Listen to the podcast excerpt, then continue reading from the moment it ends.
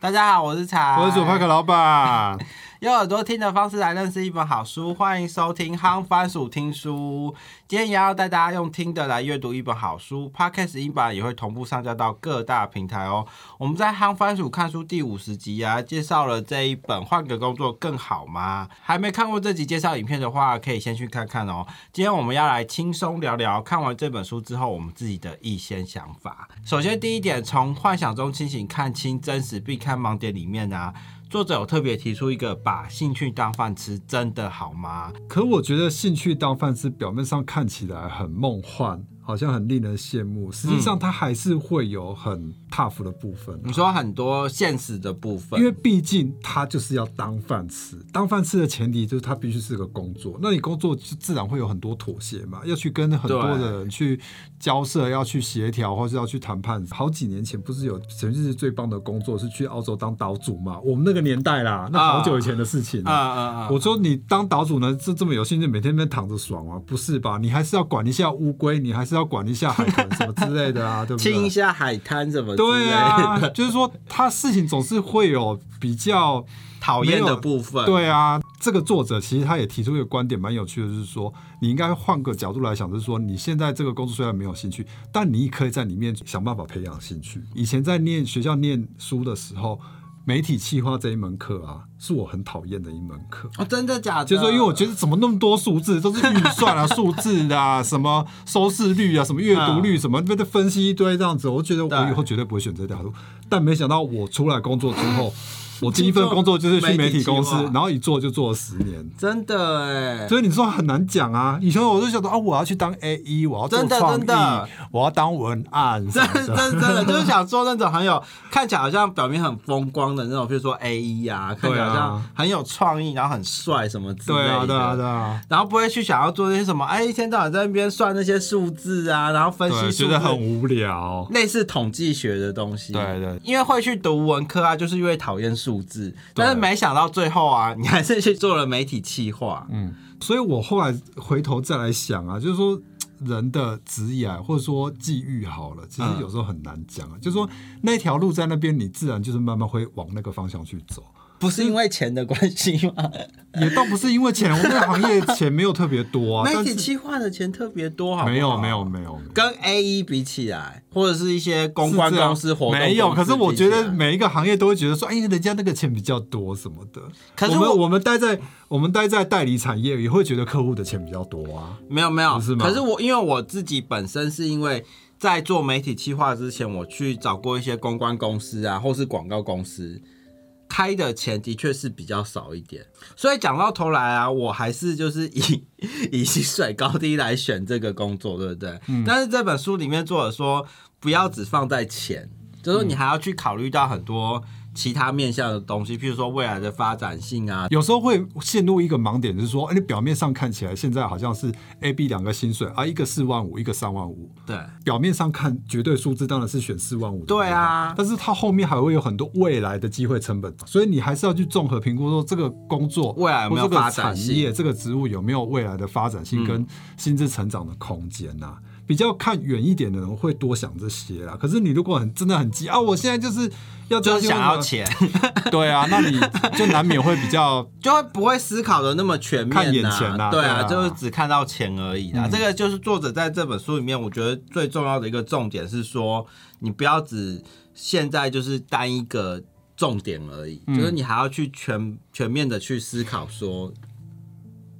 继续讲完，我打断你啊！其实我就我想要补充一点，其实就跟我们挑 ETF 很像，你不能只看总报酬，ETF 还有很多面向，有费用、有波动度、有怎么配息、什么殖利率，还有配息的月份。不是一单，我们书里面不是列了五十几项吗？以前在职场上就是有听到一种说法是说，当我废掉一个人的时候。换个角度来讲，搞不好对他是件好事，因为他不适合这里啊，所以然后他搞不好可以找到薪水更高的工作。换个角度来，不见得是坏事，因为你可能真的不适合。就是上帝帮你关了一扇窗，对啊，会再开一道门，是不是？对，然后就出现一种想法，说你看他从我们这边离开之后，他去那边飞黄腾达，哎，他去那边做了很久，哎，哎，其实职场上真的很多这种事情。可是像我以前在跳槽，因为我就是属于那种会跳来跳去的人。就是说，为了加薪也不见得是为了加薪啊，有时候真的是因为工作上遇到一些问题，好像你真的跳槽的时候啊，然后就自己偷偷给他加个三五千，这一定会加的啊，然后都会过哎、自抬身价，对呀、一定要这样子的啊，这个都会过哎、所以加薪其实都是自己加的，不是对方加，就是我自己先 mark up 上去之后，然后让对方同意。譬如说你原本三万，然后跟他讲说哦，我在之前公司是领三万五，哈，那他可能会觉得说，哎，三万五有点太夸张了，然后可能给你砍个两千块或是一千块，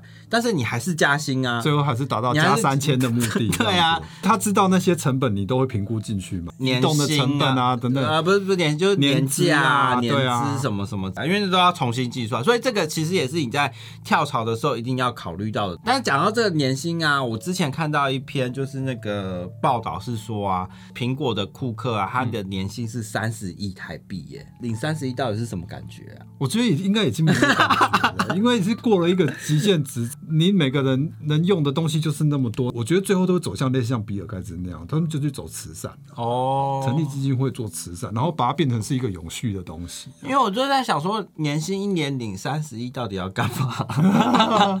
也不是啊，你一年领三十亿，你就可以财富自由，就不用工作啦，不是吗？所以那些人的目标不是这样子啊，那为什么贝佐斯要上太空？因为他的目标不是只有钱啊。为什么 Elon Musk 他要上火星？那个就是一个更因为他要征服世界，对啊，他要在这个历史上留名。年薪领到三十亿，你你会想要干嘛？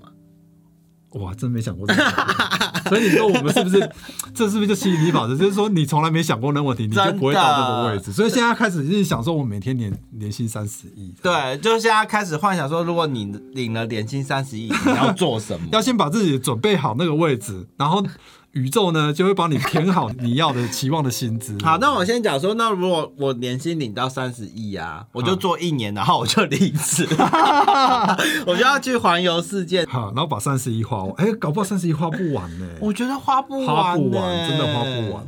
我觉得真的花不完，你可能就是还要再去做一些很多慈善的东西，哈，例如说什么帮助一些猫猫狗狗啊，或者说帮助一些有需要的人这样子，哦然后满足你的一些成就感。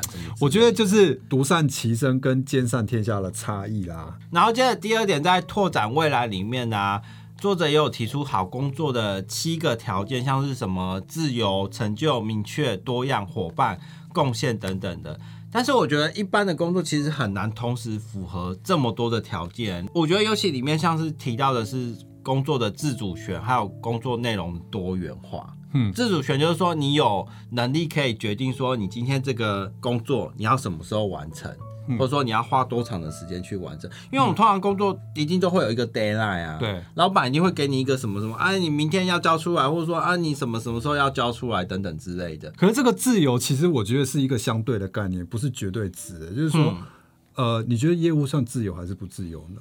表面上看起来他没有上下班时间不用打卡，好像很自由。嗯，事实上他是被业绩捆绑住的。对啊，，对啊，对对？那你说他可以去喝咖啡，是真的在爽吗？或者说到处去拜访客户，是真的是很 free 吗？并不是哦，人家搞不好到非工作时间都还在处理客户的问题。应该说他有时间上面的自由，但是他没有就是业绩上面的自由。所以所谓的自由是一个比较笼统的概念，事实上每个人对自由的定义本来就会差很多啦。嗯，像我们做 YouTube 感觉上也很自由，事实上是你会被自己的目标跟演算法的压力推着走啊。以前你在上班的时候，你可能因为固定会有一些年假，你一定要排的嘛，就是 off 跟 on 之对间很明确。对。但是我们这个工作是完全你是自己做的，所以就是没有 off 跟 on，随时都是 on 这样。就是二十四小时，然后一个礼拜、一年三百六十五天，其实你都是在按。倒是觉得说这个是创业的共同的问题啊，也不见得就是只有 YouTube 这个行业是这样子。哈，对啦，就是说，如果自由业的话，的确就是说你看起来好像很自由，但实际上其实你一点都不自由，就是你二十四小时其实都在工作。下一个讲到说除害，就是呃要怎么避免这些常见的黑心的职场。最明显的就是说时间和职务的混乱呢、其实就是我们刚刚前面讲的说，就是说，哎、你工作的时间其实跟你私人的时间是混在一起的。所以相对来讲，如果你的工作是可以把这两者之间 on 跟 off 区分的很开的话，某种程度来讲是一个蛮幸福的工作。真的，哎，可是我们以前工作在面试的时候，常常会问一个问题，是说，哎，你们公司会不会常常加班？啊，这是一定要问的。不是啊，那加班是不是也是一种偏见？加班难道就一定等于不好吗？我觉得不好。如果我如果适度的加班啊，那他也没跟你说他加班没有加班费啊，或者说你加班业绩奖金会比较多啊。可是我就不想加班。所以我觉得有时候付 付出跟收获之间，有时候。也不用看的那么绝对，有时候它会有一些潜在的看不见的 benefit 会在未来发生，或者说在你不知道的地方发生。可是加班真的很伤身体啊！是啦，找工作的时候都会想要找那种。不太需要加班的啊，偶尔加班 OK，但是如果天天每天都要加班，一定是不好的啊。第一个就是说对健康一定会有影响的嘛，嗯。第二个就像讲的说啊，可能对家庭生活也会造成影响。爸爸每天都加班到晚上十一二点，小孩都睡着，一天根本见不到两三个小时。对啊，所以所以我才讲的是说，有时候加班这种事情，表面上就是事情的对错，有时候不是表面上看的这么简单啦。A 跟 B 两个人，A 很愿意加班。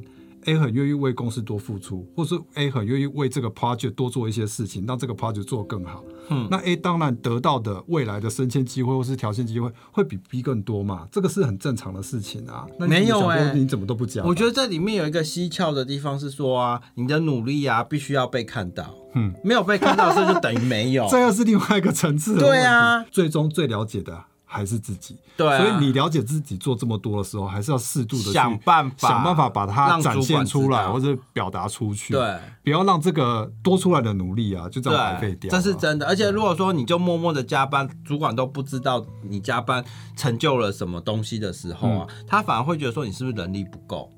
所以你要多留下来加班，有可能另外一个讲法是这样。对啊，对啊。第五个最后一个步骤啊，就是重建工作的价值，就是你要从你的工作里面啊，去找到说你做这件事情是很有价值的。嗯，就是说像我们里面有讲到说，人生成功的秘诀啊，其实不在于做你自己喜欢的工作，而是要喜欢自己的工作。对嘛？所以这个就是会不会转念的问题嘛？事情都是一体很多面的啦。就是说你要看黑暗的那面，你就是每天都是。过得很痛苦，就像以前在当兵的时候，连长都一天到晚在讲说啊，你这样痛苦也是一天，啊，你开心也是一天，那你为什么不开心的一天呢？所以这就是想办法呀，你要从你的工作里面去找到乐趣跟成就感嘛，你才能够坚持下去。嗯，像我自己以前在做计划的时候，其实研究那些什么数字啊，或者说跑数字、整理数字干嘛，我也觉得超级无聊的。但是我觉得。最有趣的东西是说，你要做 PPT 的时候，或者做 presentation 的时候，可以怎么去美化这个 PPT，让它变得更容易让人家懂阅读。但我是觉得说，我们以前在做企划，这整个企划提案的过程，其实就像在导一出秀，你知道吗？我们不是只是光 PPT 做好而已。你要先考虑到当天会有多少人要听，听的人是谁，他的职位有多高，他对这个东西的理解程度到哪里，我可以讲到多难，然后我有多少时间可以讲。最后，当然最重要的是，我们这次去提案最核心的目标，我要卖什么东西？对，所以把这些全部综合起来之后，才会变成。那一份简报跟那一天整个提案流程，包含说，哎，一开始可能先放一段音乐，放一段影片，让大家醒一下，营造那个，因为你提案的时间是在下午，刚吃完饭，大家可能都觉得有点昏昏欲睡啊，所以先来一段影片，让大家先醒脑一下，然后才有办法慢慢的。把大家带入状况去听你要跟他们讲的东西，有时候还要埋一些梗在里面，嗯，先事先想一些梗。我听过最夸张的是说，除了这些梗之外，还要做一些就是服装造型上面，对啊，认真一点的 造型都要做做对应，还要做 cosplay。我就听过好像是去提游戏的案子，嗯，然后你就。扮成那个游戏里，对啊，就是 cosplay，就是 cosplay 啊。但会不会常常遇到有时候就是很努力的做了几页，很厉害啊，结果老板说啊，不要不要，赶快跳过跳过跳过，我要看后面总表，对不对？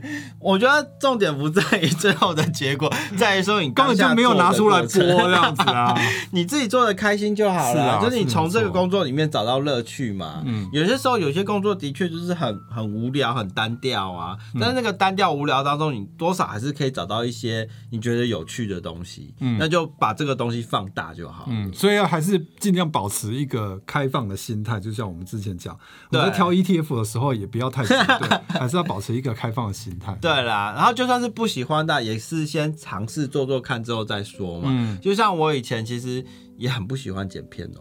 哈就是我大学的时候读大众传播的时候，那时候有什么剪辑课啊，或者说什么拍片的那个课啊，我都跳过，就因为那是选修的，我就想说不想去做那个什么一秒一秒在那边慢慢慢慢慢剪的，那很浪费时间。哈但是谁知道呢？现在就是在做 YouTube，就是在剪片呢。对啊，对啊，所以都很难讲啊。真正去尝试之后，你反而会发现说，哎，其实。做起来还蛮好玩的，对我好像也可以做这个这样。对啊，反而可以就是找到你持续的。但如果你一开始就设限说啊，那个剪片很累，我不要啊；那个提案很难，我不要啊；那个业务要去跟客户熟悉，我也不要啊。什么都不要的时候，你就什么就不会发现说，原来你有这个 gift，对天赋，你知道吗？对对对，所以就是从工作里面去找到你的兴趣在哪里。那总结来说啊，不管是找工作、换工作啊。都是人生的大事，但是大部分的时候，我们都会以薪水的高低来作为判断的一个标准，反而忽略了其他更重要的因素，就像是投资买股票啊，也不能只单看价格或是 ROE 来决定啊。透过 Awake 的五步骤啊，就能更全面和系统化的去思考有关于职涯的问题。以上就是这一集夯番薯听书的分享，希望你会喜欢。我们是财鼠，我们推广阅读夯番薯听书，我们下集见，拜拜。